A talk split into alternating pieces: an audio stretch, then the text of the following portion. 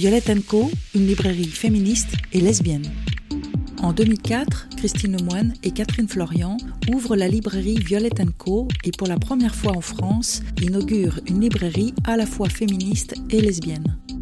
La librairie Violette Co s'est affirmée comme un lieu de référence auprès de la communauté LGBTQI, notamment par l'organisation de nombreuses rencontres exceptionnelles durant 18 ans d'activité intense. Cet épisode, en deux parties, s'ouvre sur la genèse féministe et lesbienne de la librairie Violette Co.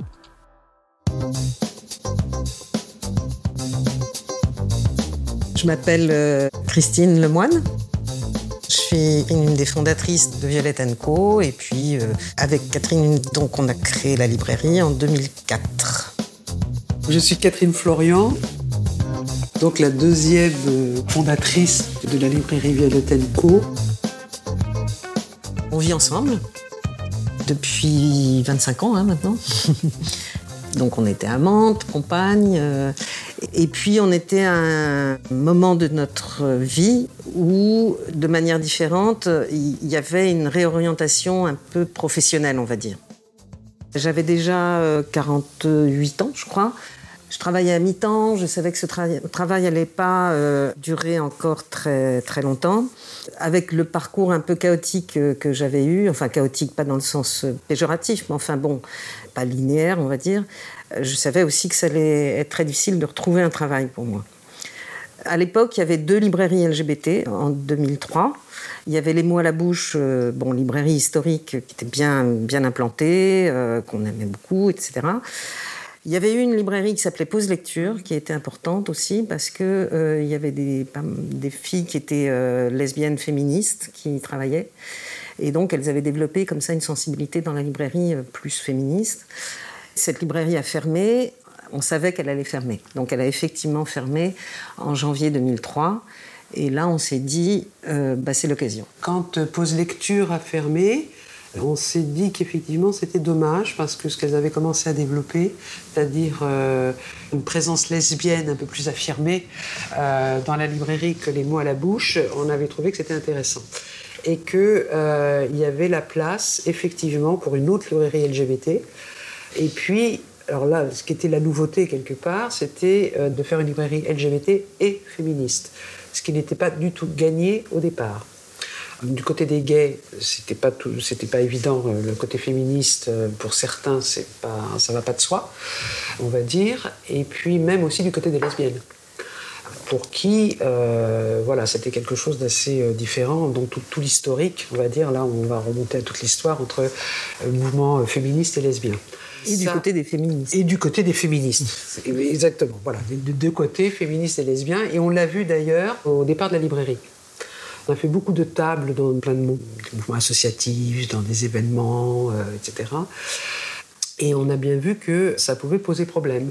Certains livres, ou certains titres, ou certaines autrices qu'on apportait euh, sur des thématiques, par exemple, qui étaient un petit peu problématiques. Bon, c'est bien, dans le mouvement féministe, il y a des sujets, disons, qui sont euh, polémiques, enfin, dans le sens où il y a des positions très divergentes. Et ça remonte aux années 70. Euh, bon, il y a eu euh, les lesbiennes qui étaient en retrait alors qu'elles étaient beaucoup dans la, militance, mais il fallait pas trop dire qu'elles étaient lesbiennes parce que ça allait nuire euh, à la portée du mouvement. Enfin bon, bref. Et du côté lesbien, il y, a, plein de lesbiennes qui sont pas du tout féministes. Hein, bon. Et en fait, ce que Catherine a dit, c'est que c'était un peu une nouveauté, mais on ne le savait pas à l'époque. Pour nous, personnellement, c'était évident parce que de par notre, euh, nos convictions, notre parcours, etc., et nos intérêts, c'était évident que cette librairie allait allier les deux, enfin, ou les trois, ou les quatre, euh, enfin. Et en fait, euh, de manière assez drôle, c'est au moment de la sortie du dictionnaire des féministes, dirigé par Christine Barr, où il y avait une entrée librairie, donc on est mentionné dans l'entrée, tout d'un coup on lit bah, que Violette Co est la première librairie qui est à la fois féministe et lesbienne. Et du coup, je me suis souvenu, moi, toutes les librairies que j'ai connues en France ou à l'étranger, bah, du coup, c'était soit des librairies euh, LGBT, soit des librairies féministes. Et dans les librairies féministes, trouver un bon rayon de romans lesbiens, bah, c'était, il n'y en avait pas. Je me souviens d'une librairie en Espagne, euh, où dans une librairie féministe, j'ai demandé bah, qu'est-ce que tu as comme roman lesbien, tout ça. Elle me dit oh là là, attends, attends, euh, dit j'en ai deux. On a réalisé ça a posteriori en fait. C'était pour nous une évidence en 2003 quand on a commencé le projet, mais j'allais dire presque inconsciente. Enfin, on ne se pas formulé comme ça. Ah oui, on va faire la première librairie, euh, etc. Mais il se trouve qu'en fait, oui, ça a été ça. Pour nous, c'était de mettre à disposition tout ce qui existait, et quelles que soient notre, euh, nos convictions personnelles. Mais euh, il y a eu à avoir des résistances et qui n'ont pas compris tout de suite. On va prendre le sujet qui était le grand sujet de l'époque, le sujet prostitution, par exemple. Mmh. voilà. Mais j'ai l'impression qu'il était beaucoup plus. Enfin, peut-être qu'il est encore. Euh, voilà. Mais à un moment donné, il était mis devant. On va aller dire, on va dire que c'était. Il y, avait, il y avait le voile, je me souviens très bien à l'époque. C'était voile et prostitution. Et c'était les, grands, grands sujets de division. Et par exemple, sur euh, la prostitution, certaines rentraient dans la librairie en disant qu'on était pro d'autres anti, etc. Et en fait, non, chacun porte les lunettes, les lunettes qu'elle veut parce que on, mettait à disposition tout sur, sur ce sujet-là. Il y avait aussi le queer. Euh, là aussi, je pense qu'il y a beaucoup. Il faut vraiment se resituer à l'époque.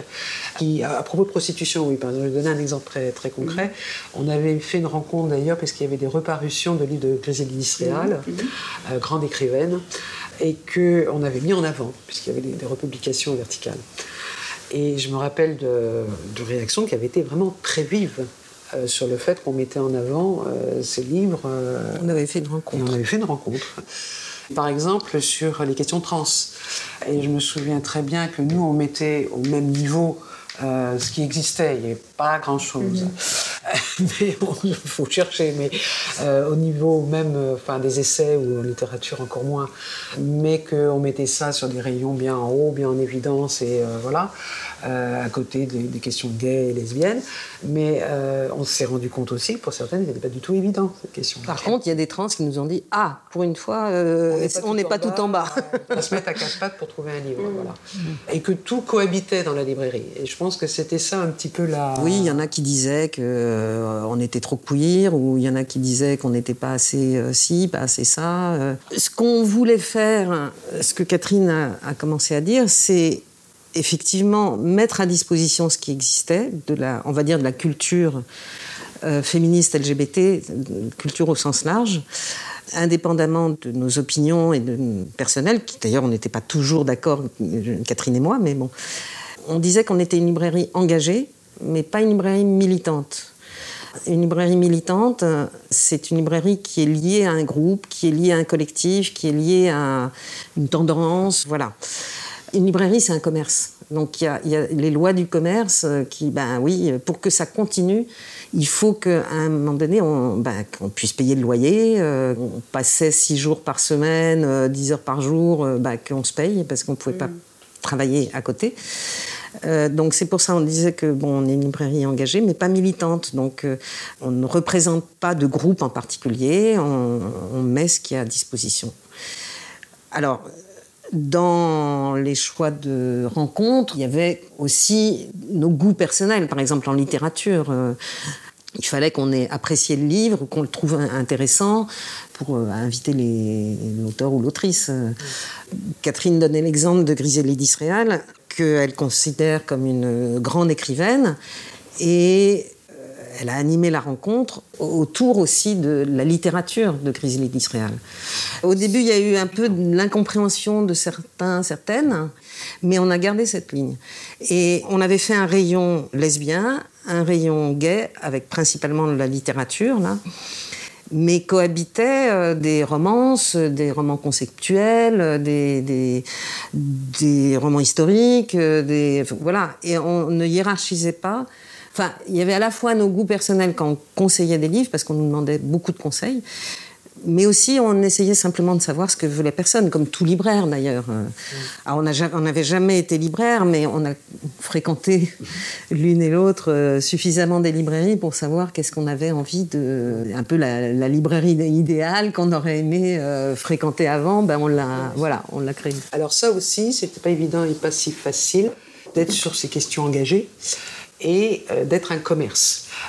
Donc ça n'a pas toujours été compris. On a eu quand même des réflexions du genre on se fait de l'argent sur le dos des lesbiennes. Ou... Donc, euh, bon, quand on sait ce, ce qu'est l'économie d'une librairie, il faut dire que si on voulait faire de l'argent, on n'ouvrirait pas une librairie. Euh, c'est bien évident. Et l'association des deux n'était pas facile. Comme quand Christine dit, il y a les lois du commerce, c'est un commerce, c'est-à-dire effectivement de faire comprendre qu'on ne pouvait pas euh, bah, faire don de livres ou euh, ne pas prendre de remise, par exemple libraire, quand euh, certaines voulaient vendre leur production, ou de mettre à disposition les locaux gratuitement pour toutes les réunions et toutes les voilà. On n'est pas subventionné, c'était pas une, association culturelle, c'est un commerce et donc il faut vendre des livres pour, pour en vivre. Voilà. Donc ça, je pense aussi que petit à petit c'est venu, mais là-dessus, enfin, il y a des, des questions qui paraissent évidentes et qui à l'époque n'était pas du tout en fait. Mais le fait qu'on était une librairie, c'était aussi le milieu professionnel, le milieu du livre de manière générale, et des éditeurs. Là aussi, il a fallu un petit peu se faire reconnaître, c'est-à-dire qu'on n'était pas euh, un lieu de niche, crypto, euh, voilà, crypto librairie. Euh, c'est qu'on était une librairie à part entière. Bah, comme toute librairie, avec simplement ces orientations-là. Donc, de se faire reconnaître par le milieu du livre. Et puis l'autre chose aussi qui était importante, c'était sur la hiérarchisation. Christine l'a évoqué. C'était le fait effectivement que euh, aussi bien le roman euh, conceptuel, euh, voilà, littérature de recherche, laboratoire, comme la romance, pour nous était aussi mis sur le même plan. Aussi bien dans la librairie, dans nos présentations des ouvrages, mais aussi dans les rencontres. Pour nous, c'était tout aussi important de recevoir quelqu'un de très connu, une tête d'affiche, une star, que euh, quelqu'un dont c'était le premier roman, euh, voilà, dont on n'a jamais entendu parler. Pareil pour les maisons d'édition, il n'y avait pas de hiérarchie pour nous dans les maisons d'édition. Pour nous, c'était important. C'est un lieu aussi, quand même, pour nous. C'est notre deuxième maison, oui. On savait, par exemple, qu'on voulait faire des rencontres régulières et des expositions. Et on a choisi le local aussi euh, enfin, on est tombé sur ce local et ça a été une évidence tout de suite parce qu'il y avait cette mezzanine avec un escalier assez large. Enfin, voilà, cette mezzanine euh, relativement grande, dans le fond, pour Paris. Le jour d'ouverture, on a fait une exposition avec Cathy Pellan. J'espérais qu'elle vienne ce soir, mais elle est à Montpellier, enfin à Saint-Hippolyte-du-Fort, plus précisément. C'est Cathy Pellan. Et Cathy Pellan a été la toute première euh, photographe qui a exposé ici en février 2004 avec une exposition sur la danse qui était formidable. Et voilà, elle nous a fait confiance. Et d'ailleurs, je voulais on s'est rendu compte qu'il y en a plein qui parlaient de la librairie en disant c'est un lieu safe. on réussissait pas toujours, mais on a essayé justement que ça soit de, laisser la place, quoi, et d'essayer de conseiller au mieux. Alors, ce qu'il y a moins eu, c'est des gays. Alors d'abord parce qu'il y avait une, les mots à la bouche, qui était leur librairie et qui était très bien. Je pense aussi qu'il y a pas mal de, de gays qui sont misogynes. Et euh, déjà, le fait que ça soit tenu par deux femmes et qu'il n'y ait pas de gay euh, là, bon, euh, comme nous a dit je ne sais plus qui, bah, voilà, ils ne peuvent pas draguer le libraire, quoi, en gros. C'est sûr aussi que nous, on n'avait pas la culture gay que, les mots à la bouche ont. Catherine l'avait beaucoup plus que moi. Et bon, il n'y avait pas tout l'aspect porno, disons, de la culture gay que nous, on n'avait pas. Voilà on a été tout de suite identifié comme euh, librairie lesbienne et féministe. Et le côté euh, GBT, on va dire GT surtout. Alors trans après c'est autre chose parce que justement il y a eu, euh, je pense, comme Catherine l'a dit, une présence trans à la librairie par les livres et par la clientèle. Alors selon les époques, bon. Mais gay, ouais, ça a été en fait, c'était des gays du quartier qui venaient, ou alors des gays petit à petit plus. Hein, euh, au fil des ans, il y a eu plus de gays, par exemple, qui suivaient des études de genre. Il y en a eu beaucoup, beaucoup, euh, des, moments qui ont été magiques, hein, presque. C'était Chantal Ackerman. C'était, c'était, c'était un film d'Ackerman, parce qu'elle n'est pas venue en fait, mais elle était là. On l'avait invitée pour euh, son livre Ma mère rit, en fait, au moment où elle devait venir, elle devait participer au début d'un festival qui la mettait en avant. Et puis sa mère est morte justement. Donc, bon, la rencontre a été annulée. On a été recontacté euh, quelques mois plus tard pour euh, faire une rencontre. Et à peu près une heure, euh, une heure et demie avant la rencontre, elle appelle, elle dit Je suis pas capable, je suis pas capable de venir. Elle était en plein montage du, du, film pardon, qui était sur sa mère. Et elle était avec sa monteuse Claire. Et elle a dit Je suis pas capable de venir. Et elle a dit mais vous inquiétez pas, vous inquiétez pas, on va faire euh, par euh, Skype. Alors je dis ben on n'a pas Skype. Euh. Elle dit mais bon je vais voir. J'explique un peu la, la, configuration de la librairie. Claire prend le téléphone. Elle dit bon alors enfin non il faut un ordinateur, un portable, d'accord. Il faut 10 mètres de câble pour relier à. Bref, c'était il y a quelques années hein, quand même. Elle dit bon, je crois qu'elle s'appelait Clémence, l'assistante monteuse. Elle dit elle vient avec euh, ce qu'il faut. Elle arrive une heure avant donc. Elle dit zut, j'ai pas pris le bon ordinateur, il n'y a pas d'entrée avec euh, de clé, euh, je sais pas quoi. Elle appelle, tout ça dans le calme. elle a une copine à côté qui peut lui prêter un ordi, elle va le chercher. À 7 heures, c'était installé. Finalement, on commence la rencontre et Chantal était derrière sa table en train de manger un, plat de spaghettis. Elle avait un énorme saladier de spaghettis. Et elle mangeait ses spaghettis tout, tout du long et elle parlait. Moi, j'étais euh, devant l'écran. Euh, euh, au bord de ma chaise, en train de, de, montrer le livre en disant bon, par exemple, cette photo, pour moi, elle, est vraiment représentative de ton cinéma, enfin, de votre, votre univers, tout ça. Elle dit ah bon, quelle photo À un moment donné, elle, elle parle à Clémence, donc son assistante qui était avec nous. Et mes cigarettes, elles sont où? Clémence, elles sont où mes cigarettes? Alors Clémence euh, parle de Skype, elle dit bah, elles sont à tel endroit, elle se lève. Euh, le téléphone sonne, à un moment donné, elle sort sa main hors champ pour prendre le combiné. Elle dit euh, Ah, excusez-moi, elle parle en anglais, avec son accent coupé au couteau, là, et. elle dit bah, Je suis dans une librairie, là, enfin, je suis avec une librairie, on fait une rencontre. Et puis elle dit Excusez-moi, c'est ma galériste à New York. Puis elle continue et et voilà. Et tout le monde se souvient de cette rencontre. C'était extraordinaire. Hein. C'était. Ça n'a pas été filmé. Je crois qu'on a eu une photo. Euh, on a eu une ou deux mauvaises photos. Enfin bon, euh, parce que c'était ouais, c'était Chantal Ackerman, c'est-à-dire que euh, non seulement son livre est merveilleux, quoi. Elle, elle était quand même là, tout en n'étant pas capable de se déplacer. C'était du cinéma aussi. C'était du cinéma. C'était comme si la forme et le contenu euh, mm. étaient liés. Euh, voilà. Bon, il y a eu plein, de, plein d'autres rencontres euh, émouvantes de manière très différente. Comme Mireille avait. Mireille avait. Enfin, il y en a eu plein. il y a 18 ans. Benoît Groux, il y a eu Gisèle Halimi. Marie-Claire Blais, qui est morte l'automne 2021, là, avec une générosité incroyable, pas assez connue en France. C'était le premier hommage qu'on avait fait à Violette le Duc évidemment. Mm. Et il y avait Françoise Daubonne, je ne savais pas, et qui était venue spontanément. Donc c'est un grand moment. Était dans le public. On lui a dit bah, venez, venez euh, nous parler. Bah, nous parler de Violette Leduc qu'elle a connue, de sa rencontre avec, euh, avec Violette Leduc. Et on a retrouvé une feuille. Euh, alors bon, comme d'habitude, quand on, doit trouver le nom d'un lieu, alors on brasse il y a, il y a presque 20 ans, mais il y avait vraiment de tout, quoi, comme une sorte de brainstorming où on jette tout sur le papier. Mais, mais assez rapidement, il y avait Violette qui était au centre. Pour plusieurs raisons. Il y avait Violette Leduc, et puis, en 2003, en fait, j'avais une amie, ma meilleure amie, qui est morte à 36 ans et qui était en train de faire une des premières thèses, en fait, sur Violette Le Duc. Pas, pas la première, mais euh, bon, une des premières. Et elle était à l'université de Witwatersrand en, Afrique du Sud.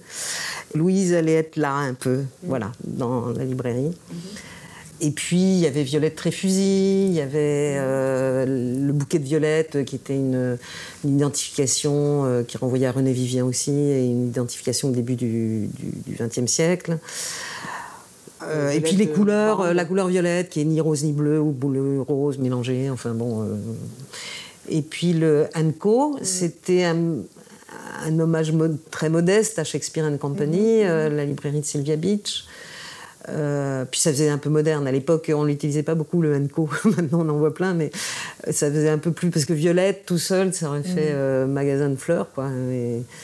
Le Hanco, je sais pas, c'est venu comme ça. Euh, Alors, Shakespeare and Company, c'est la librairie de oui, euh, mm. Sylvia Beach, et qui était compagne d'Adrienne Mounier. Elles avaient leur librairie, euh, voilà, toutes les deux dans la même rue. Et donc, c'était aussi un hommage à un couple de lesbiennes libraires. Voilà. Oui, c'est vrai. En toute modestie, hein, quand même, comparé à Adrienne Mounier et Sylvia Beach. Mais c'était aussi ça, la, référence. Et puis, le Hanco, bah, c'était justement cette ouverture, quoi. Aussi à des gens du quartier. Oui, parce que ça aussi, on avait conscience qu'on n'était pas dans le quartier gay qui à l'époque était euh, autrement plus vivant que ce que c'est devenu, malheureusement, et qu'on était dans un quartier euh, voilà, lambda euh, dans Paris. donc il fallait aussi s'intégrer dans le quartier et avoir la clientèle du quartier, bien évidemment.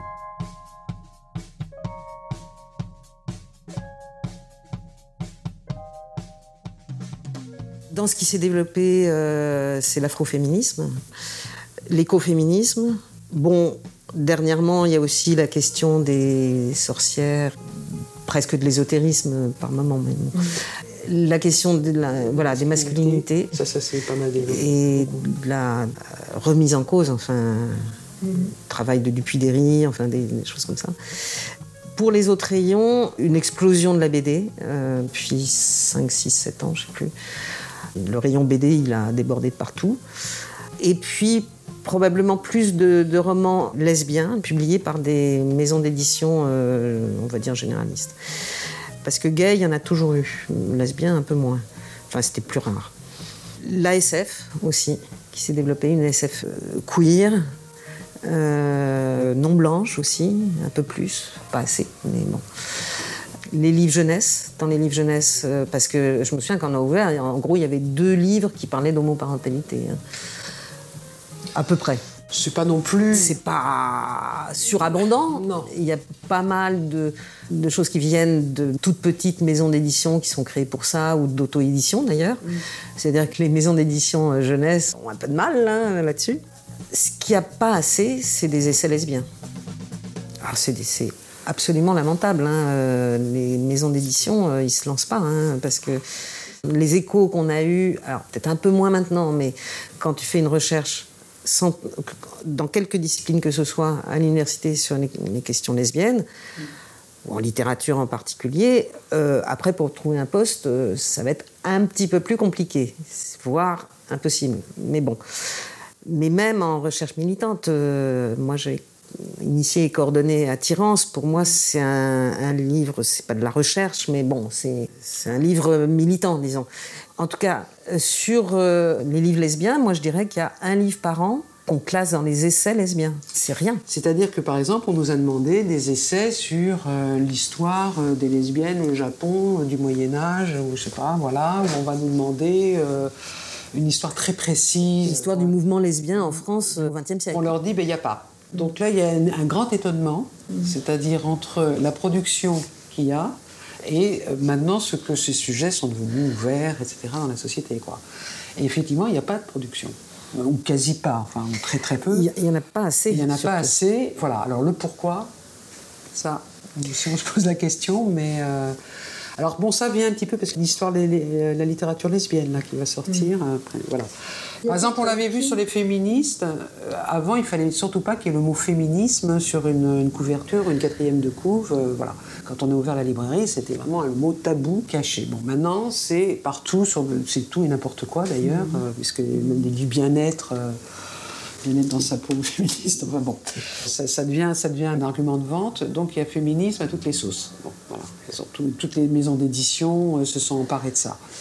C'est moins le cas sur les questions LGBT. Alors, est-ce que c'est parce qu'il n'y a pas de production? Les éditeurs ne prennent pas le, risque, entre guillemets, euh, de publier Ça, c'est une question. Hein. Peut-être effectivement qu'il y a euh, recherche, une production, mais que euh, les éditeurs ne se lancent pas. Bah, je pense que ça vient souvent par les petites maisons d'édition. par exemple, quand Fun Home de Alison Bechdel, la BD de Alison Bechdel a été publiée, le sujet du livre, c'était le rapport à son père. Alison Bechdel étant lesbienne, son père étant gay caché, etc. Mais il y avait tout un truc. Euh, Ensuite, euh, ils ont publié euh, C'est toi ma maman. Bon. Et j'ai posé la question à l'éditeur. J'ai dit Mais et alors Et les Gouines à suivre? Ah ouais, mais ça, c'est trop niche. Et qui est-ce qui a publié la série de Alison Bechdel euh, historique? Enfin, bah, c'est une petite maison d'édition à Marseille. Euh, les grosses maisons d'édition se disent ah ça fait trop niche, on n'en vendra pas assez. Bon, il y a des romans que publient les grosses maisons d'édition qui sont vendus à 300 exemplaires. Hein. Euh, niche pas niche, c'est pas ça qui fait les ventes. Hein. Stone Butch Blues, ça a été vendu, voilà, et c'est un travail militant de traduction, c'est un travail militant d'édition et par hystérique et associé et voilà c'est et, je sais plus à combien ils en sont mais bon c'est il y a aussi sur les questions féministes un peu pointues, bon, les éditions X, mm. qui ont commencé quand même il y a 12 ans, et qui est fondamentale, mais, mais on n'en parlait pas beaucoup. Or, euh, bon, elles ont quand même euh, republié euh, Guillaumin, republié Nicole Claude Mathieu, dans des, fondamentaux, plus publié d'autres choses, enfin des, des, nouveautés, des recherches, des, livres collectifs, quelques romans aussi. Donc, le travail que font les petites maisons d'édition, et petites dans le sens pas péjoratif, hein, petites structures, est fondamental aussi il commence à y avoir peut-être un peu plus de livres lesbiens, entre guillemets. Alors après, il y a quelques autrices phares, on va dire, qui du coup euh, font dire aux grosses maisons d'édition, ah bah oui, ça peut se vendre. Il y a une année, euh, on s'est demandé si on n'allait pas fermer. Hein. C'est-à-dire qu'on a été des mois sans se payer. Et heureusement, c'est reparti à l'automne. Et ben, je crois que c'était l'année des 10 ans. C'était l'année des 10 ans, et de manière euh, étonnante, parce qu'on a fait beaucoup de choses dans les 10 ans. Il y a eu toute une équipe, euh, et d'ailleurs, il faudrait remercier aussi toutes celles et ceux qui nous ont aidés d'une manière ou d'une autre euh, à l'ouverture de la librairie, tout le long de, ces années, pour tenir avec nous les tables, pour toutes sortes de choses hein, d'ailleurs. Et donc il y a toute une équipe qui s'est constituée en 2014 pour faire plein d'activités euh, différentes tout le long de l'année en fait. Et c'est cette année-là, euh, oui, qu'on a eu, on a eu chaud, quoi, euh, entre avril et septembre-octobre. Mais je pense aussi que, justement, ça a porté ses fruits, disons, toutes ces activités après. Petit à petit aussi, le panorama a changé. C'est-à-dire qu'on s'est rendu compte qu'il y avait de plus en plus de jeunes qui venaient. Alors les vieilles euh, venaient moins aussi parce que quelquefois il y en a qui étaient à la retraite et qui déménageaient ou qui étaient à la retraite, bah, qui avaient moins d'argent aussi, euh, ou euh, même traverser Paris ça devenait difficile physiquement. bon, mais vraiment il y a une ces dernières années il y a une population très jeune et très avide de connaissances et de culture et, et très à l'écoute, très et ayant envie de lire, de savoir ce qui s'était passé, savoir ce qui se passait. Euh. Alors, beaucoup de jeunes, effectivement, euh, ça c'est vraiment euh, important, et aussi de garçons. Et ça, c'est depuis. alors, je serais du mal à, dater mm. quand, mais de plus en plus de garçons et de jeunes. Alors, ça pouvait être lié sur le fait que peut-être aussi maintenant dans les études sur les questions de genre, ça devient obligatoire, donc il venait aussi s'enseigner. Mais je pense pas que, je crois aussi que c'est par euh, voilà, curiosité. Et aussi, ce qui s'est beaucoup développé, c'est euh, des jeunes qui nous demandaient des livres, qui pour son père, qui pour son, petit copain, qui pour etc., leur faire comprendre ces questions-là. Mm. Aussi bien sur les questions de féminisme, voilà, euh, ou bien sur euh, les questions de, de, genre, entre guillemets, de manière générale, quoi, sur les questions LGBT. Et ça, ça s'est vraiment accéléré ces derniers temps. Mm. D'ouvrages euh, accessibles, pas d'ouvrages universitaires pour expliquer toutes ces questions-là. Et ça, on a une très forte demande. Et c'est vrai que on a du mal des fois à se rendre compte de ce qu'on représente, de ce qu'on est. C'est pas facile. Et c'est des, des, retours qu'on a eus, et on les a eus surtout ben, au moment de la fermeture, enfin pas seulement. Pour certains, on était devenus enfin, qualifiés d'institution. Voilà. Ça, ça, fait drôle, on ne s'en rend pas toujours compte. Donc effectivement, on était devenus euh, très importantes. Et quand je, je fais le retour, c'est-à-dire que ça fait 18 ans, donc dans les jeunes, il y en a qui nous ont toujours connus. Et que, en fait, qui ont fait leur premier pas, leur première sortie, on a eu des témoignages comme ça, ça a été à Violette Co. Cet entretien a été réalisé par Sam Boursier et enregistré le 18 mai 2022 à Paris. Cet épisode a été réalisé par Nathan Aran. Merci à Françoise Chartiloglou pour son archive Les 10 ans de la librairie Violette Co. Le feuilleton de lutte est produit par le collectif Archives LGBTQI+. Ce podcast est soutenu par la DILCRA, délégation interministérielle à la lutte contre le racisme, l'antisémitisme et la haine anti-LGBT.